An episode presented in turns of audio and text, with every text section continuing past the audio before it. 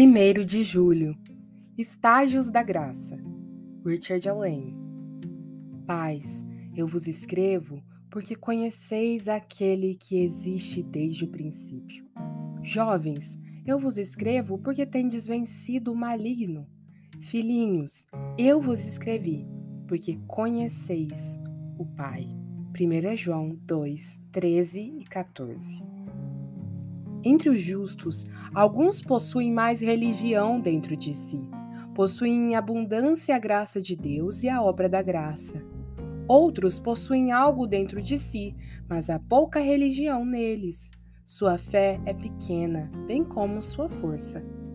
Há algumas coisas boas neles em relação ao Deus de Israel, porém, essas coisas são apenas um dia dos humildes começos. Desses que possuem pouco, alguns nunca tiveram muito. Lemos sobre os bebês em Cristo, de crianças na fase de entendimento, e dentre estas, algumas não passam de bebês recém-nascidos, aprendizes de religião. Outras, como Hebreus 5,14 descreve, deveriam ser fortes no Senhor, pois já são adultas. No entanto, muito tempo depois de terem professado o cristianismo, não tiveram um côvado sequer acrescentado à sua estatura na graça de Deus. Embora sejam cristãos de longa data, são semelhantes a Zaqueu fisicamente, de pequena estatura. Desses que possuem pouca graça, alguns nunca possuíram mais. Desde o início, o nível foi sempre baixo para eles. Outros chegaram a possuir um pouco mais de graça, mas caíram e afundaram na própria condição em que se encontravam. Assim como Noemi, partiram de mãos cheias, mas voltaram de mãos vazias.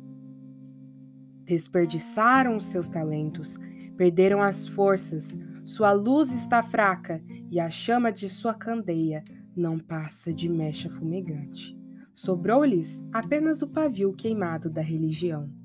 Ora, a religião precisa ser despertada neles de todas essas maneiras. Aqueles que perderam a maior parte da graça precisam esforçar-se para obter mais. Aqueles que vivem na prática diligente da graça, que vivem do modo mais espiritual possível, do modo mais circunspecto possível, precisam ser mais diligentes no dia a dia. Vocês que chegaram ao ponto máximo ainda não alcançaram o pleno crescimento. Há mais para ser obtido e mais a ser feito para Deus e para a alma de vocês.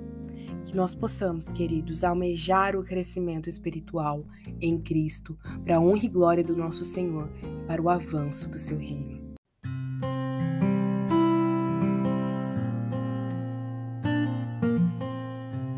Você ouviu a leitura do devocional Dia a Dia com os Puritanos Ingleses, da editora Pão Diário, uma leitura que você encontra aqui no Devoção Diária.